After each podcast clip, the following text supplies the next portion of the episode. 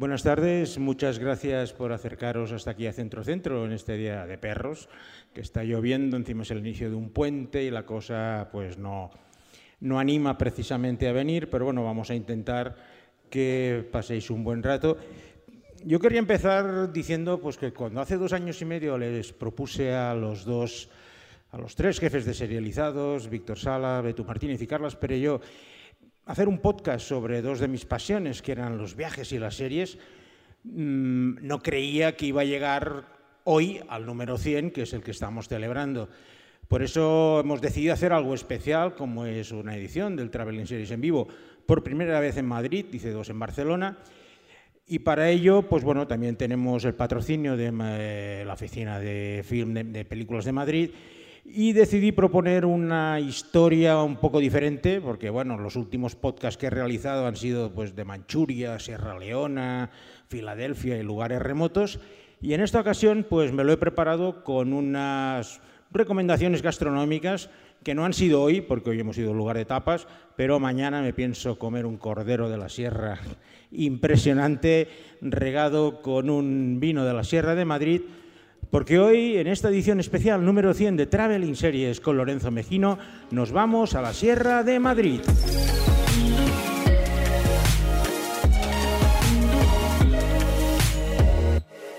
Os tengo que pedir disculpas porque habíamos anunciado y estaba digamos, de hecho, apalabrado de esta manera, la presencia de Ramón Campos, el eh, creador y el presidente de Bambú, pero por una urgencia familiar me ha llamado esta mañana completamente compungido y, me ha sido y le ha sido imposible poder venir, pero no ha dudado en recomendarme a la persona de mayor confianza que tiene dentro de Bambú, que es el director de casi todas sus series y que conoce las interioridades de las mismas casi mejor que el propio Ramón Campos o Teresa Fernández, los dos creadores. Y estoy hablando del director Carlos Sedes. Un aplauso para Carlos. Gracias. Y cuando empecé a hablar con Ramón para organizar un poco, la primera persona que me dijo, cuando íbamos a hablar de la Sierra de Madrid, es, no, tiene que venir el jefe de localizaciones, mi jefe de producción, la persona a la que confío todos, todos los lugares de rodaje y no es otro que Víctor Fandiño. Gracias. Antes de empezar por la parte más turística de la Sierra de Madrid, mis correrías, mis andanzas, vamos a hablar un poco pues, de Bambú, cómo empezó y Carlos, tú que estuviste desde el principio, sois una, es una productora gallega que primero estabais todos en voz, trabajando, haciendo series gallegas como Padre Casares, que en Galicia tenían muchísima aceptación. No fuiste tú, pero ¿cómo viviste de cerca el salto que dieron al crear Bambú?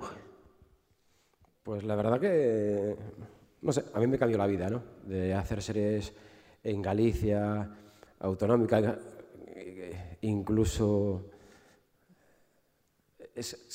a mí siempre me ha pasado que las oportunidades se me han dado. En la vida me han aparecido cosas y he estado en un sitio siempre bueno, quiero decir. En Galicia, cuando estábamos arrancando las primeras series de ficción, ahí estaba.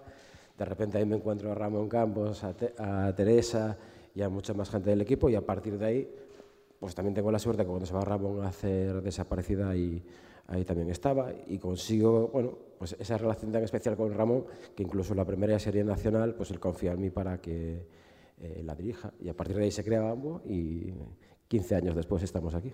¿Y no tuviste un poco una sensación de salto al vacío cuando dejas, digamos, la comodidad de tu Galicia, de tus series gallegas y te montas en una historia como Guante Blanco, que fue la primera serie que hizo Bambú, que os pegasteis una leche de mucho cuidado.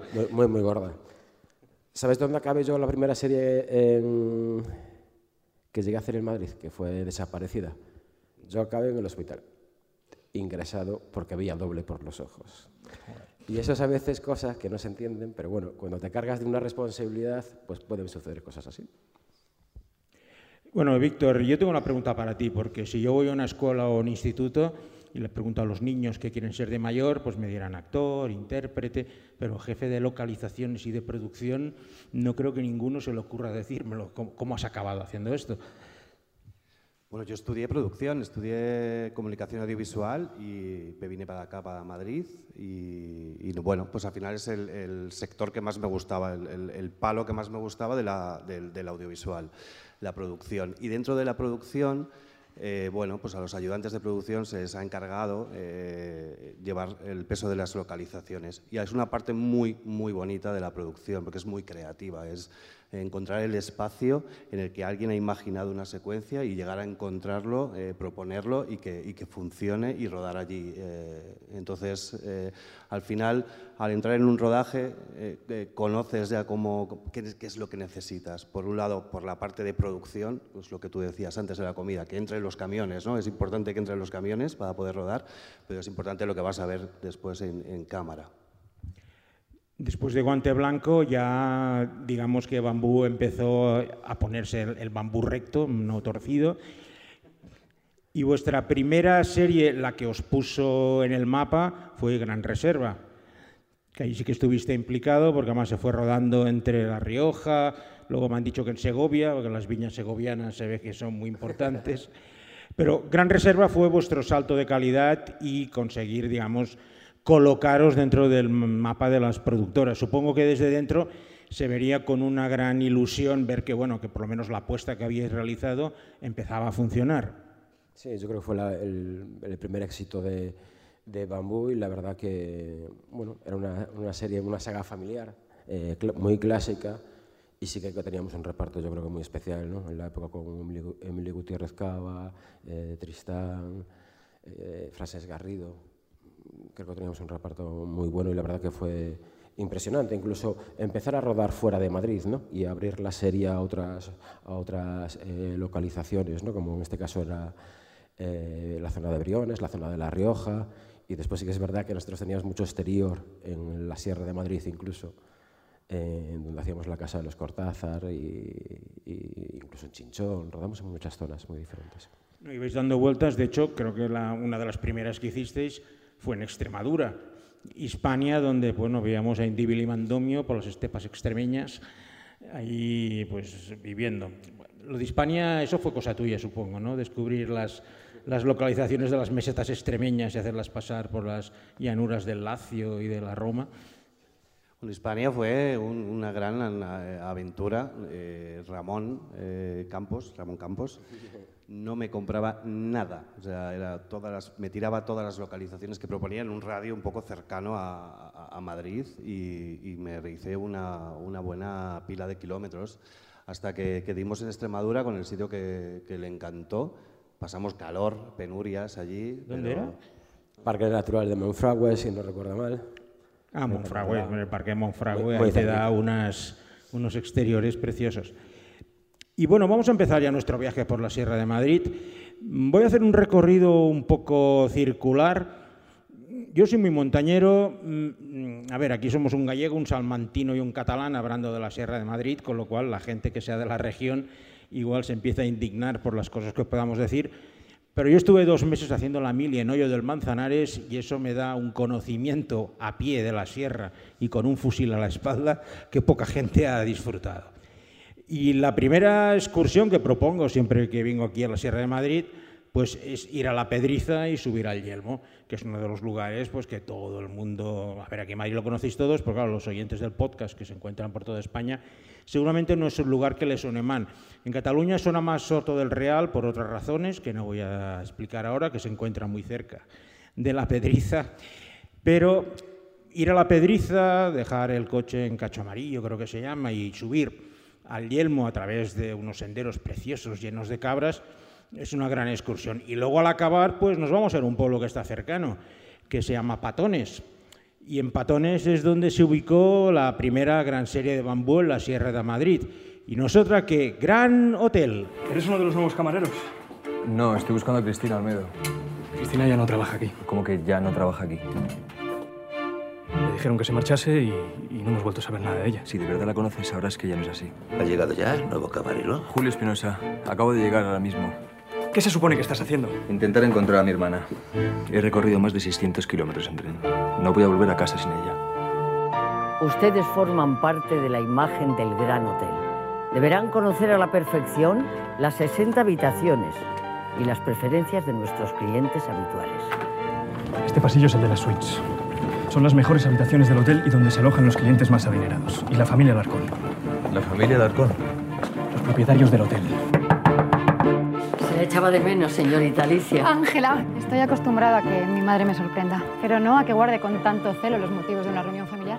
Creo que es un buen momento para que te comprometas. Gran Hotel, Carlos. Aquí esto tú te la dirigiste bastantes episodios.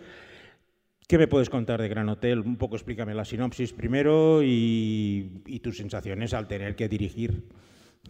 Pues la verdad que sí que fue un reto. Yo creo que fue de los primeros trabajos que hicimos para Antena 3.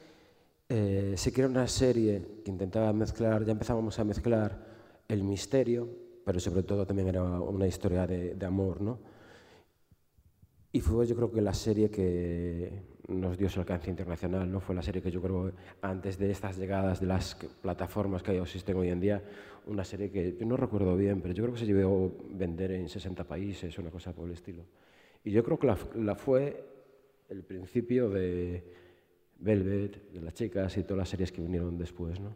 No, aparte, en Gran Hotel fue la primera serie donde reunisteis un gran reparto, con Velasco, pero tanto a nivel de protagonistas jóvenes como a nivel de actores veteranos que estaban encantados pues, de, de poder actuar con una serie de un cierto recorrido para construir los personajes que a ellos les gustaba. Supongo que trabajar con Concha Velasco es una delicia.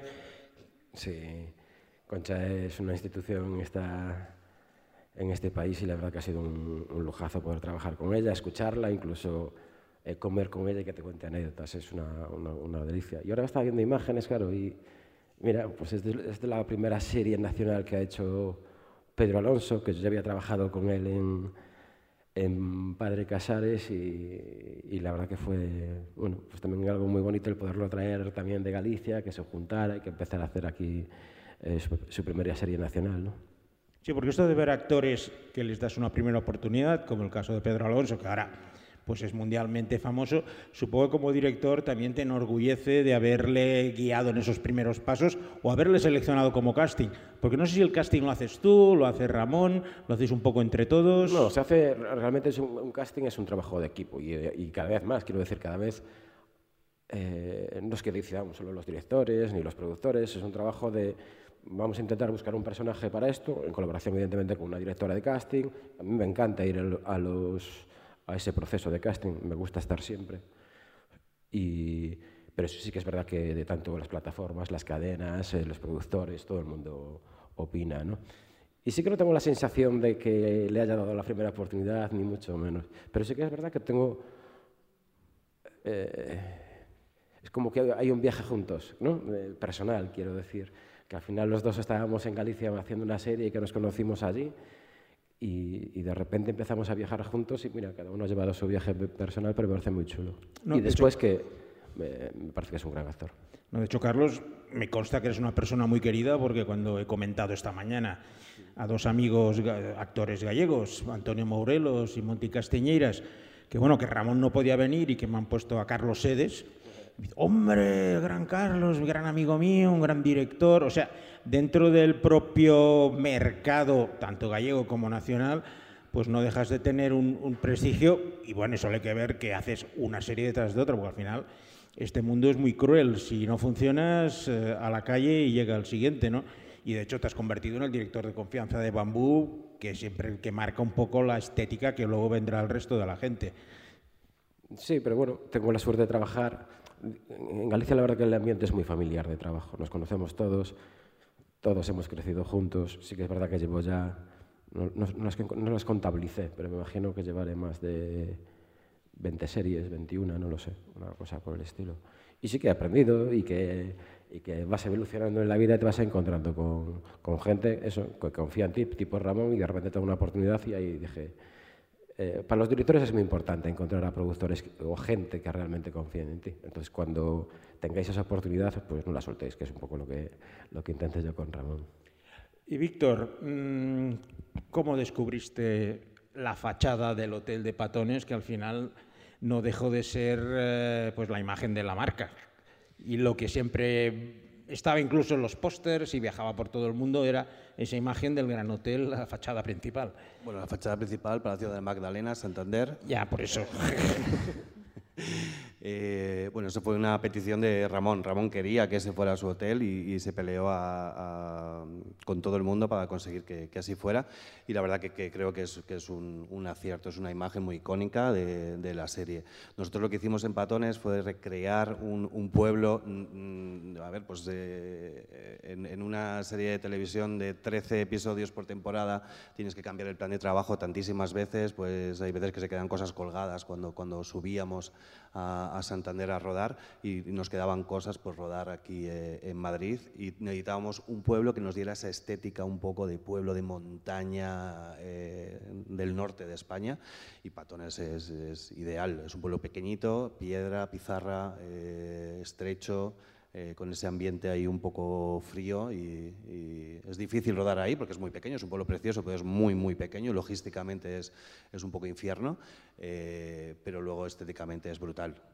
¿Y cómo fueron las negociaciones con el alcalde y los vecinos de Patones para, porque de hecho estabas ocupándole su espacio público durante bastante tiempo, supongo que habría unas contrapartidas de todo tipo. Explícanos un poco los tejemanejes que tienes que negociar para llegar a este tema. Bueno, cuando tú vas a un sitio a rodar, evidentemente tienes que ir como invitado. Estás en la casa de alguien, eso es, importante que vayas así. Nosotros, eh, date cuenta que un equipo de rodaje puede estar entre 100, 150 o más, dependiendo del número de figuración que tengas y puede que estés triplicando la población del pueblo en un día, ¿no?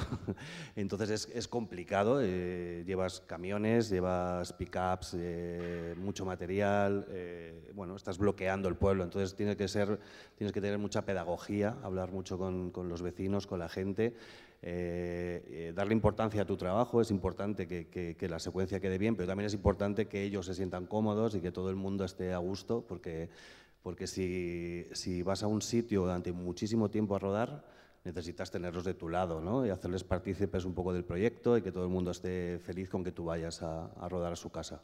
O sea, básicamente tú hacer el trabajo sucio para que luego venga Carlos y encuadre todo perfectamente. No, el trabajo sucio lo hace Carlos, ¿sabes? que es el que tiene que sacar eh, la jornada de trabajo diaria. No, pero lo que es limpiar las calles, negociar, que, digamos la cámara esté en su sitio, los actores lleguen allí. Como él ha dicho antes, eh, ya esto es una familia, ya nos conocemos un poco entre todos, sabemos eh, tirarnos de las orejas los unos a los otros y llegar a acuerdos y, y pactos para que sufrir sufrimos todos. Esto del audiovisual es ¿eh? ¿Ibais y volvíais de Madrid cada día o estabais ahí instalados durante la parte principal del rodaje? No, yo creo que volvíamos. No, en, en Patones íbamos y volvíamos, sí, sí, sí. Es más cómodo, supongo, por todos los temas y... Sí, al final tampoco, hay tantos hoteles. No, hay, no, no hay sitio, no hay espacio suficiente tampoco. Bueno, pues si os parece, vamos a dejar patones. Además hay patones de arriba y de abajo, tampoco los sé diferenciar, pero bueno los que son de allí creo que lo tienen muy claro. Se diferencia bien, ¿eh? ¿Eh? En, este caso se diferencia bien. Se diferencia bien. ¿En cuál estuvisteis? ¿En el de arriba? En el de arriba, en el de arriba. El de arriba. Bueno, no, a ver, tampoco hago anuncios de lavaplatos para saber cuál es el de arriba y el de abajo. No, no, no. En este caso sí. Está el de arriba y el de abajo. vale, perfecto. Pues vamos a seguir nuestro recorrido por la Sierra de Madrid y nos vamos a adentrar pues por la, por, por la sierra, lo que sería Navacerrada y la parte más alta de Guadarrama. Mm, para muchos de los que no somos de Madrid, la imagen de la Sierra de Guadarrama es un becario de la Sexta aterido de frío en invierno diciendo que está nevando en Navacerrada. No suelen conectar mucho más, pero es la imagen, además es icónica. Nieva en invierno, abre las noticias y el pobre becario ahí caliendo en unos copos, anunciando desde Navacerrada que está nevando. Pero hay muchas más cosas más bonitas. De hecho, es una sierra con alturas bastante elevadas. El pico más alto es el Peñalara, que son casi 2.400 metros, y que además es una extensión muy cómoda. Yo lo subí desde el puerto de Cotos andando, ya que yo era una autopista, había gente corriendo, andando, ahora igual suben en patinete y todo, en bicicleta, pero la verdad, ver tanto las lagunas como el pico de Peñalara, me quedó muy claro que era la principal válvula de escape de los madrileños. Y una vez estás por allí, por esa zona, pues lo más fácil es luego te metes por, las, por los bosques y por la parte principal hasta llegar a un pueblo que también ha sido bastante cinematográfico y televisivo, como es el caso de Rascafría, porque en Rascafría es donde se ha rodado la segunda serie de nuestra selección de la Sierra de Madrid de hoy, y no es otra que Refugiados. In my official position mayor, we will be told exactly what's happening and why. I was hungry, and you gave me something to eat. I was thirsty, and you gave me something to drink. Refugiados fue una serie bastante peculiar. Tengo que decir que ambos, mis- ambos invitados mm, corrieron a decirme, no, yo no he tenido nada que ver con esto. Luego os lo podéis tomar como queráis, pero ni, ni Víctor ni Carlos me ha dicho, no, no, nosotros con refugiados, no, no, refugiados la hizo Pinillos, yo no la hice. Y, Víctor me dijo, no, no, yo no tuve nada que ver con ella. Es una serie muy peculiar porque fue un, fue un experimento, yo lo quiero tratar así, de una coproducción entre La Sexta y BBC, pero que, y Bambú, pero que casi todo el peso era Bambú. De hecho, si os habéis fijado, se rodó en inglés, con actores británicos, de los cuales hablaré ahora, porque al final, si por algo se va a recordar refugiados, es por, alguno de los, por alguna de la actriz que ha salido en esta serie. Y la historia era, pues, eh, una historia, como el nombre indica, refugiados, es en el futuro, en un futuro muy lejano, ocurre una catástrofe y toda la gente del futuro viaja al pasado como refugiados, los refugiados del título, y aterrizan pues, en este pueblo de la, Sierra de Madrid y se producen unas, unas enormes tensiones entre todos los refugiados que llegan y pues los habitantes del pueblo. Y estas interacciones entre los habitantes del pueblo y todos estos refugiados que llegan, huyendo del futuro, pero que además tienen completamente prohibido hablar de lo que pasó en el futuro, pues crea esta serie de misterio de ocho capítulos que, bueno, al principio tuvo una recepción increíble, mm, bromeaba antes, pues que es una de estas que dijeron que iba a marcar un antes y un después de la ficción española, y toda serie de parabienes cuando se estrenó en el Festival de Vitoria, pero incluso se hizo un estreno simultáneo en Antena 3, La Sexta y otras emisoras del grupo de, de Antena 3, pero la cosa fue cada vez peor y de hecho acabó en el late night de La Sexta a horas intempestivas. Si por algo se va a recordar refugiados es, si habéis visto una niña, la niña es Daphne King, que es una niña que hizo, debutó en esta serie junto a su padre, que es Will King, que es el actor calvo que habéis visto. También estaba la Tania- Natalia Tena, que es una actriz británica de ascendencia española. Pero claro, lo de Daphne King la ves ahí como una niñita de 8 años, porque claro, al ser bilingüe hablaba inglés perfectamente y era ideal para el papel, pero posteriormente, pues bueno, salió en una película de Logan, con, Hugh Jackman haciendo de, de protagonista, y ahora ha protagonizado una serie de la BBC, Los Materiales Oscuros, His Dark Materials, donde está realmente excelente.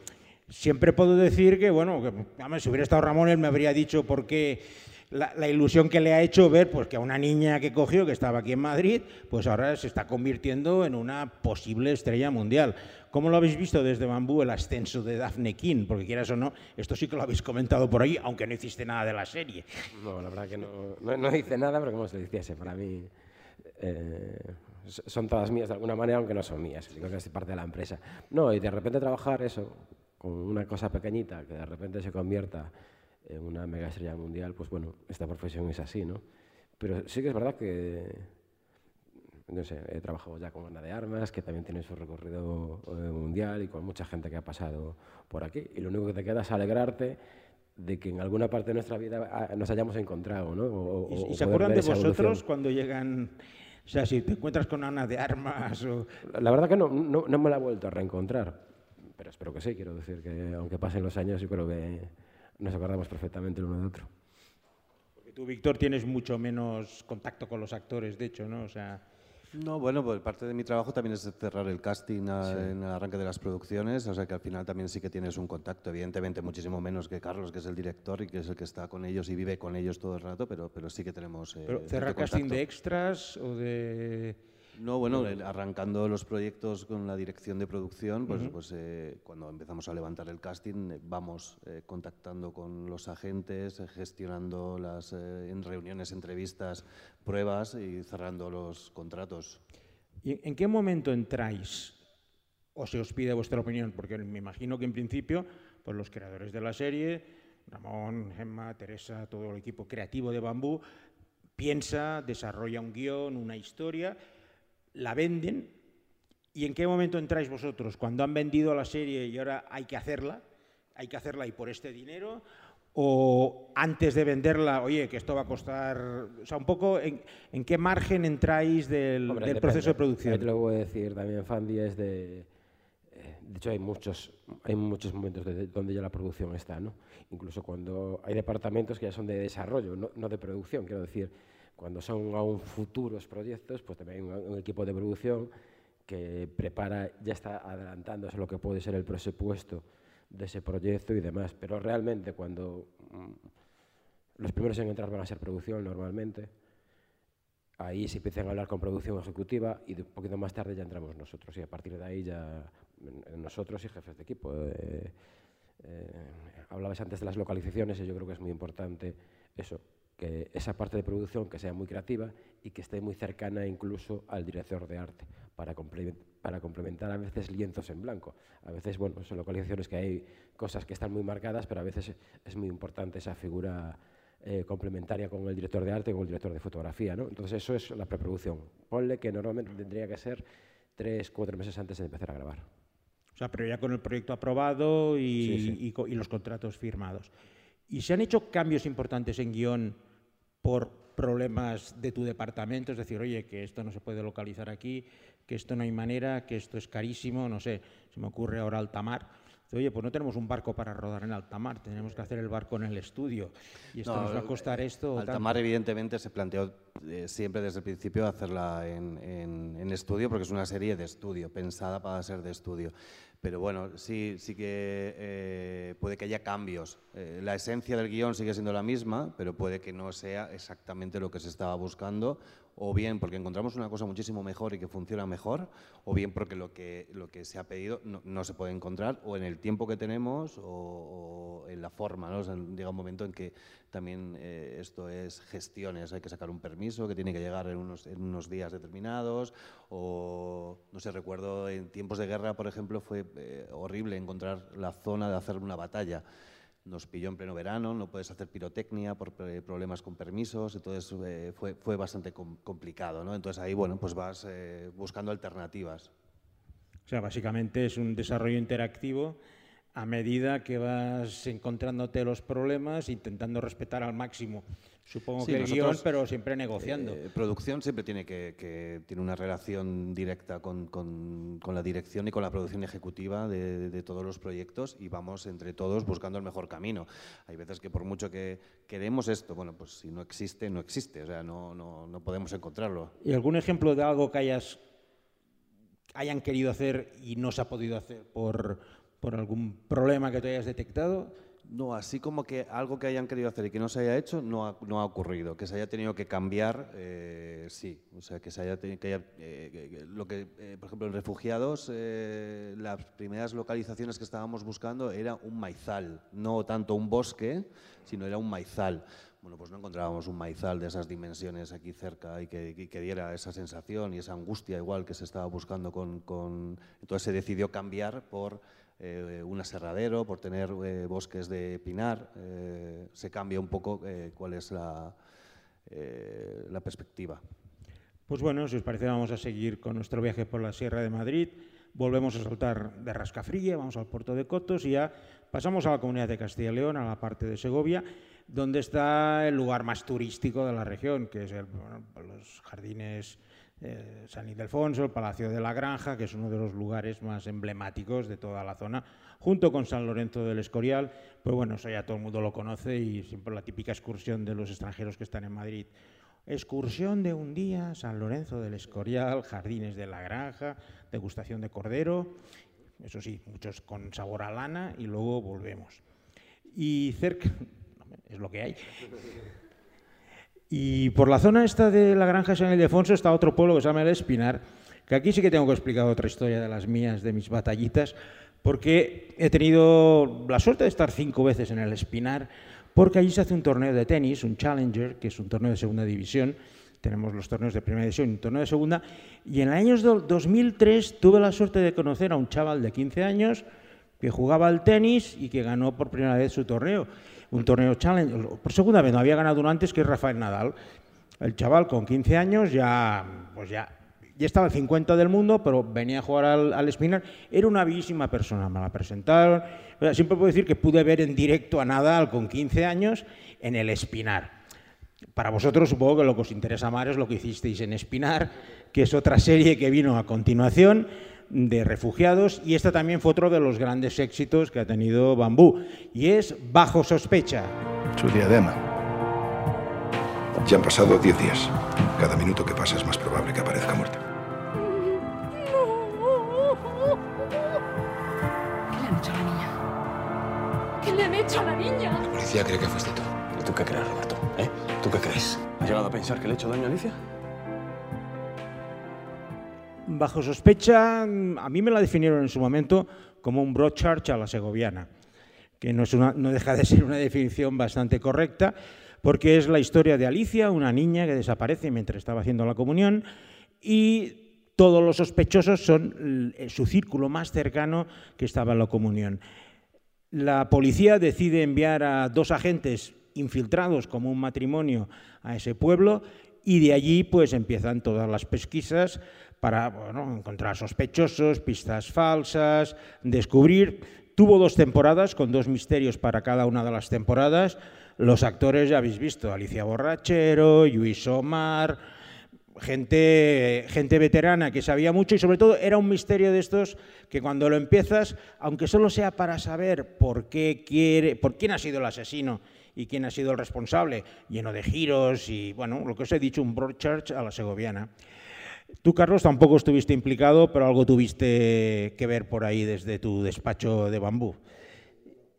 En este caso, nada. No, la verdad que no sé ni dónde estaba haciendo esto. Sí, sí. No sé si iría a ser Gran Hotel, no, no lo recuerdo ni siquiera. Pues nada, Víctor, tú en el Espinar, allí sí que te, te patearías de arriba abajo. No, yo tampoco. Joder, madre mía. pues vamos a acabar Esta rápido se- ya esta este se la paso. hizo Ramón.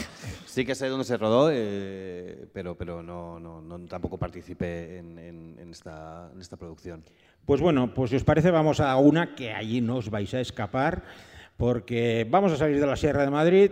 Ya que estamos en la 6, pues cogemos la 6 y nos vamos hacia Galicia, porque en Galicia, pues puede que sea la serie que ha tenido más reconocimiento y más fama, tanto de Bambú a nivel de crítica y a nivel de público. Y estamos hablando de Fariña.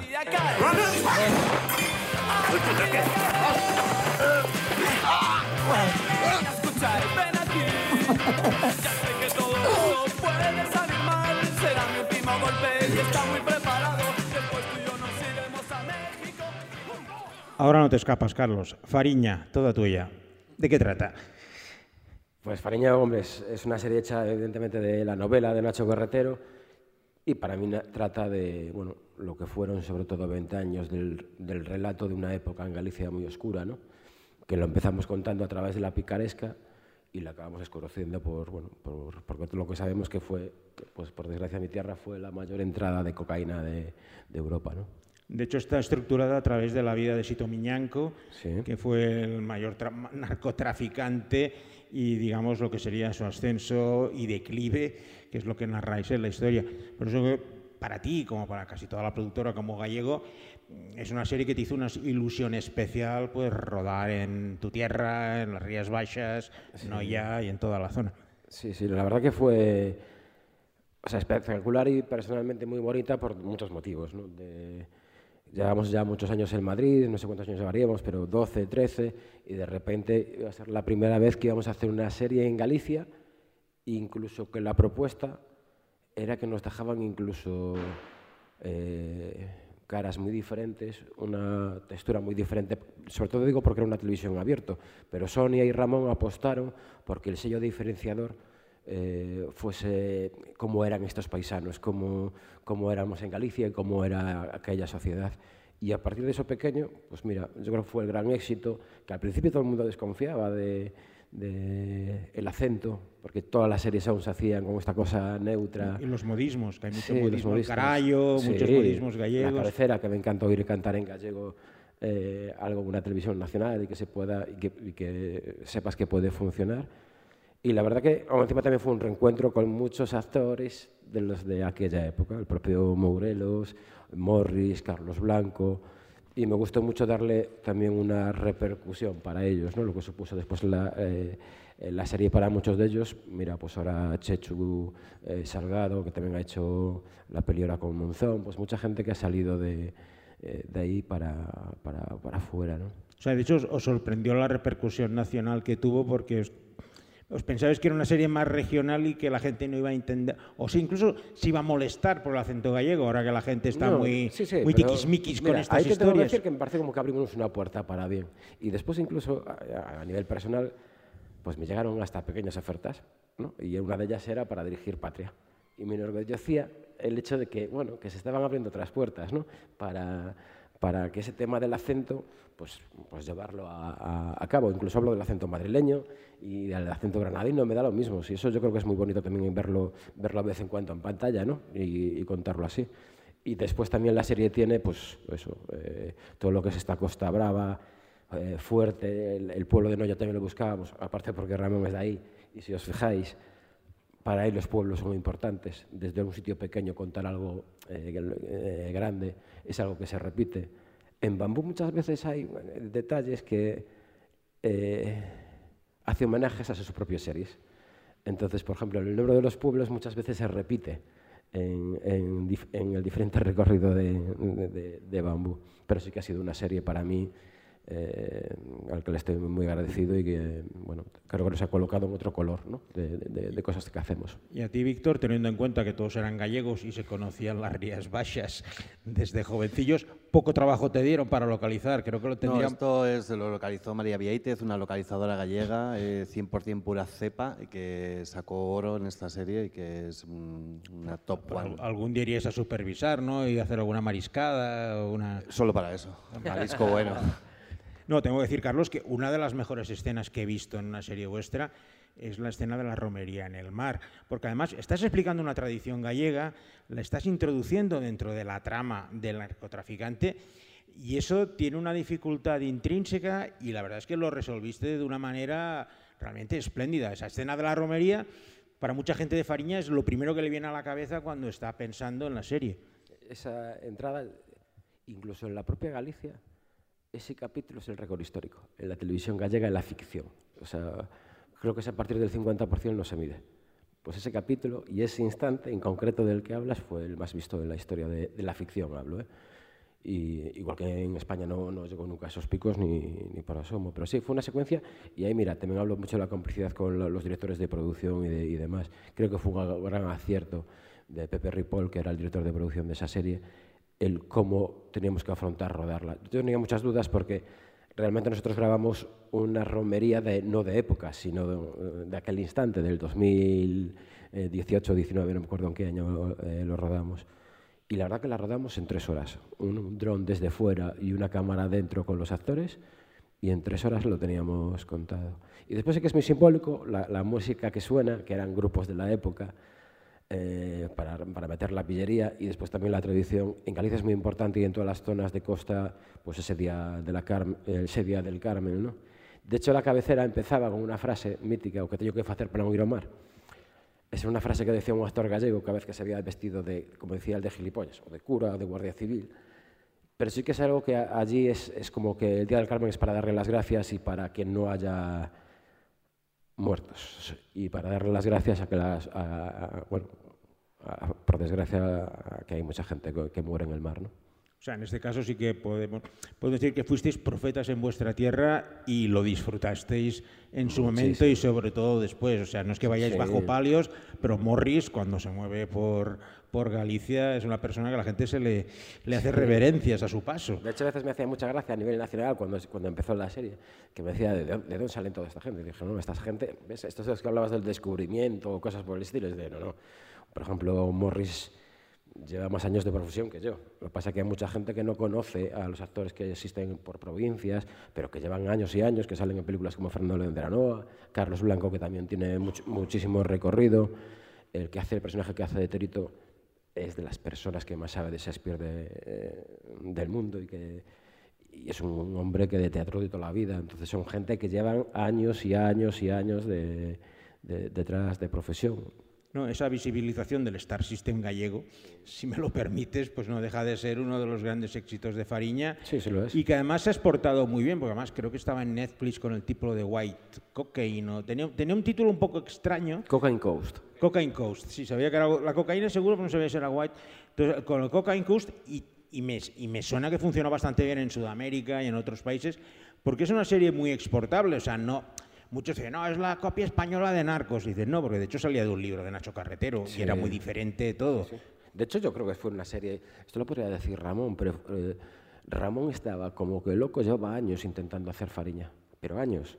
Y no, no- no había manera de... Que también creo que es un paso para bien de contar realidades españolas, quiero decir. Y, y, y esta es cuando se une el periodismo e intentas eh, contar un hecho real y llevarlo a pantalla, que yo creo que en Estados Unidos están muy acostumbrados, pero nosotros tampoco tenemos muchos ejemplos. Sí, de hecho, sobre esto que comentas, mm, Jorge Coira me comentó que no cree que hubiera hecho hierro si no se hubiera hecho Fariña antes. Porque un poco abrió las puertas a hacer regionalidades, tradiciones, y oye, pues hay un público que quiere ver otras cosas que no sea pues las series rodadas en San Sebastián de los Reyes o en interiores de Madrid. Y Fariña sí. abrió un poco la vista a este sentido y Hierro entró absolutamente detrás. Sí, y creo que muy acertadamente, incluso es un paisaje de hierro también muy acertado para lo que están intentando contar, ¿no? Y también juegan con actores y canarios, mira que la productora es gallega ahora, pero también juegan con actores eh, canarios, el acento. Es que yo creo que es importante dar visibilidad y sobre todo abrir el abanico para que no tengas esta repetición de imágenes constante, ¿no? A veces. Pues siguiendo nuestro viaje cronológico por las historias de bambú, me, dio una cierta sorpresa que hacia el 2016-2018 pues hicieran un giro hacia lo que serían los true crimes, o sea, las historias de crímenes reales y pues bueno, en primer lugar, lo primero que hicieron fue pues una serie que la gente que tiene una cierta edad se acuerda, porque fue la desaparición de unas niñas y que en, en Bambú, junto con Elion Simiani, que es un gran director especializado en este tipo de series, se llamó El caso Alcácer. Se han producido dos detenciones. Era una persona muy fría, todos le teníamos miedo.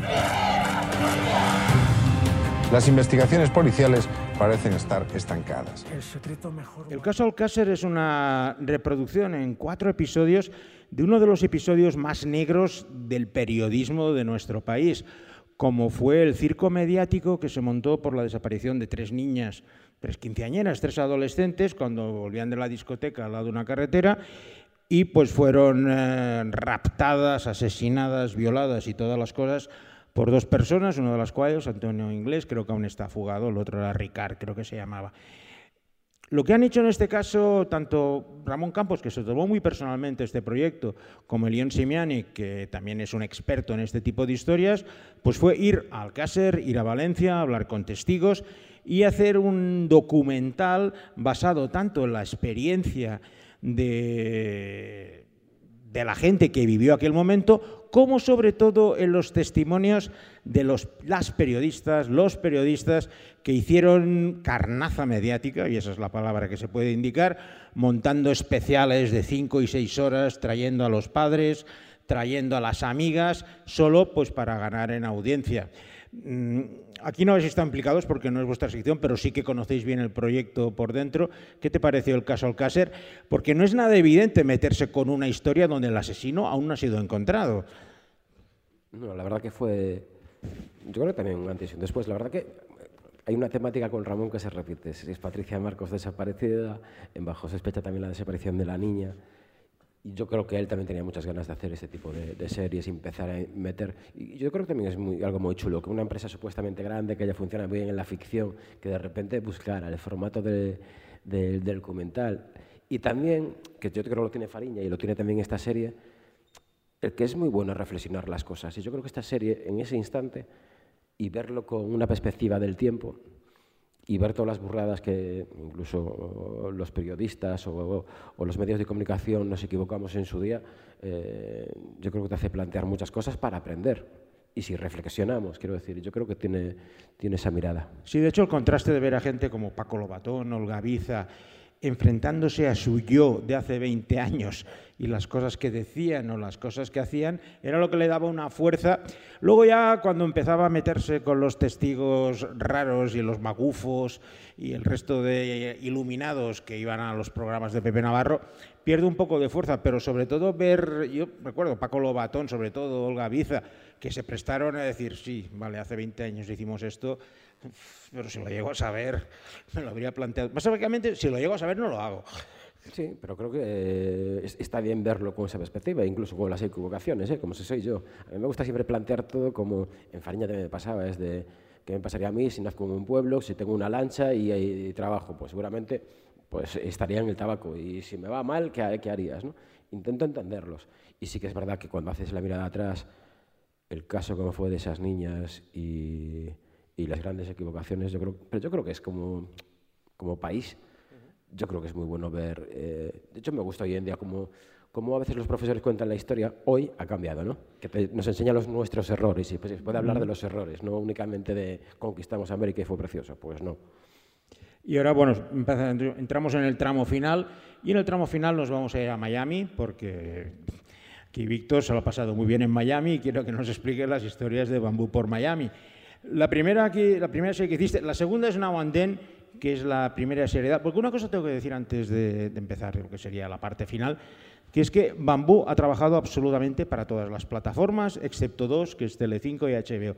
Y con la casualidad de que cada plataforma, cuando llega a nuestro país, la primera serie que encarga es a Bambú. Netflix lo hizo con Las Chicas del Cable, Movistar con Velvet Collection, Apple con Now and Then, y eso quiere decir, pues bueno, que habéis creado una industria y quieras o no, las plataformas se fían de vuestra profesionalidad a la hora de hacer los productos. Otra cosa es la crítica, lo que la gente opina y lo que sea, pero al final lo que cuenta es la confianza del cliente y si una empresa que nunca ha trabajado en España llega y os encarga la primera serie, algo quiere decir. Y en este caso, pues bueno, una, una Apple que está con Now and Then, que tú estás dirigiendo además, creo, dos episodios, con tu inglés, con tu inglés ahí Inglés con, gallego. ¿eh? con su inglés, los gallegos hablan todo, es verdad, hablan gallego y se le abren las... Exacto. Y tú estuviste implicado en otra de las series que vamos a pasar un tráiler ahora, que es En el corredor de la muerte. Mr. Hound, do you see the man from the photograph in there? Yeah, do you recognize anyone? I do. Mm, number four.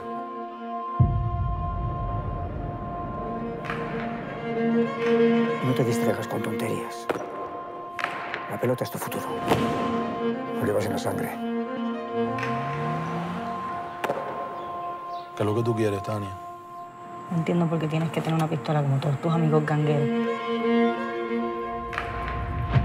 ¡Joder, compadre! Sí, pero yo no soy como él. Pablito, ¿puedes venir con nosotros? En el corredor de la muerte, ahí sí que estuviste implicado desde principio a fin. De hecho, es la historia de José Manuel Olivar, quiero recordar, que fue condenado a muerte. Tras varios juicios seguía condenado a muerte y un poco habéis hecho el, el recorrido ficcionado con Miguel Ángel Silvestre haciendo el personaje de la odisea judicial desde el momento en que es detenido hasta, pues, de hecho se iba renovando porque cada vez que había una nueva apelación, pues la ibais introduciendo. ¿Cómo te implicaste en el proyecto, que fue bastante rápido, creo recordar? Bueno, fue un proyecto complicado de sacar adelante y, que había que hacer en un, en un, momento y en tiempo récord. Eh, eh, había que levantar el proyecto muy rápidamente porque estábamos justo esperando la resolución del juicio de Pablo y se quería aprovechar ese, ese de, tirón como para poder lanzar la serie. Entonces fue un, había que producirla en, ya te digo, en, en, en muy muy poco tiempo escribiendo guiones a la vez que se, estaba, que se estaba localizando y a la vez que se estaba haciendo toda la preproducción. En este caso lo que hicimos, eh, bueno, un visado para ir a Estados Unidos a trabajar eh, te puede llevar entre cuatro y seis meses, no había ese tiempo, y nos fuimos a Panamá y en Panamá recreamos toda esa parte del Miami. Sí que es verdad que la parte que estamos aquí reflejando es, es un Miami más de barrio, eh, no es un Miami exquisito de grandes edificios y es algo un poco más, más barrio bajero, más de pandilla y, y fuimos a, a, Panamá, estuvimos ahí, creo que fueron, no recuerdo bien si cinco o seis semanas en Panamá.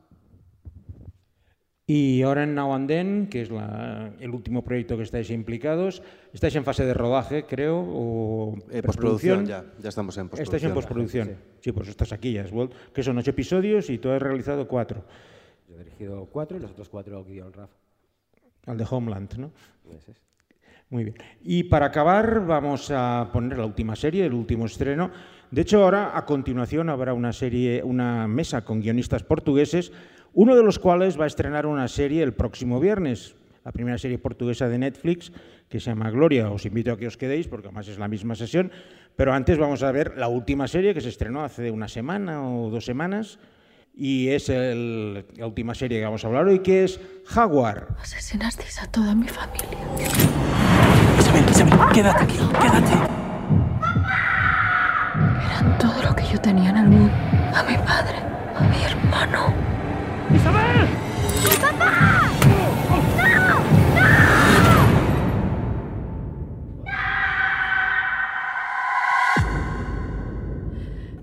Jaguar es la historia pues, de un grupúsculo de personas que en el fondo lo que están buscando es la venganza de un criminal nazi que les hizo a todos una u otra cosa durante la Segunda Guerra Mundial, cuando muchos represaliados españoles pues, fueron enviados a los campos de concentración y se encontraron con unos oficiales alemanes pues, que o mataron a su familia o les torturaron o les hicieron pasar todo tipo de penurias.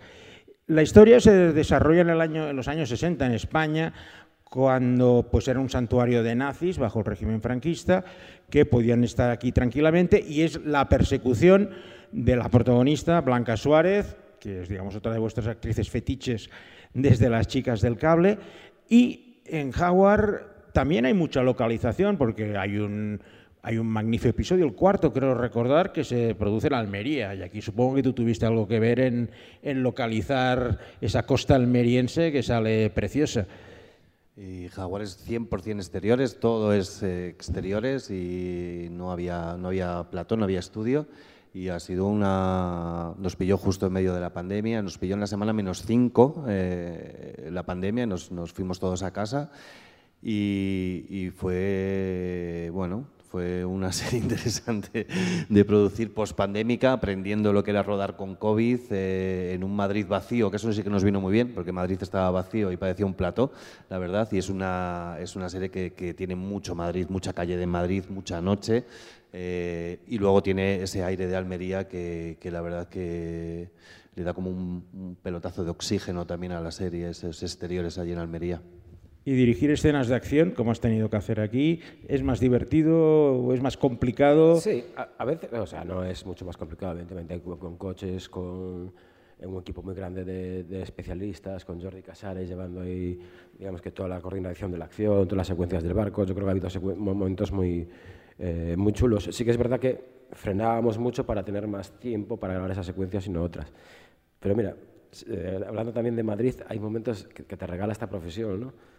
De momentos únicos de eh, esa secuencia que estabais viendo, subí un trocito antes con María de Medeiros, rodar en el Museo del Prado y estar tú solo en el museo, esta profesión te regala instantes así y de repente hay alguien que te dice, te acompaño y entonces te ves tú solo durante una noche allí al lado con las meninas, con el perro de Goya y, y tiene estas cosas mágicas de la profesión de que entras a veces en sitios o en instantes que te, va, te, te van a estar en tu cabeza siempre, ¿no? Bueno, pues con esta gran imagen de María Medeiros disfrutando del Paseo del Prado y con el director completamente extasiado a su lado viendo los cuadros, vamos a dar por finalizada esta edición en directo del Traveling Series, agradeciéndole profundamente tanto a Carlos Sedes como a Víctor Fandiño su presencia explicando pues los entresijos de las series de bambú. Yo personalmente tengo que dar las gracias a Víctor Sala, a Betu Martínez y Carlos Perelló por la confianza que han tenido en mí durante estos dos años y soportarme durante 100 episodios hablando de lugares que han tenido que buscar en el mapa en bastantes ocasiones y series que no saben ni pronunciar ni el nombre de las mismas. También quiero agradecer, aunque no está aquí, Alberto Laya, que es mi técnico de sonido, que es el que me sufre directamente en todas las fases de producción y agradeceros pues, a los presentes que os habéis acercado aquí esta tarde mm, en nombre mío y os emplazo pues, a escuchar el podcast. Ya hay 100 emisiones por los lugares habituales y ahora, por supuesto, a seguir con esta interesante mesa de guionistas portugueses que se va a realizar a continuación. Muchas gracias a todos.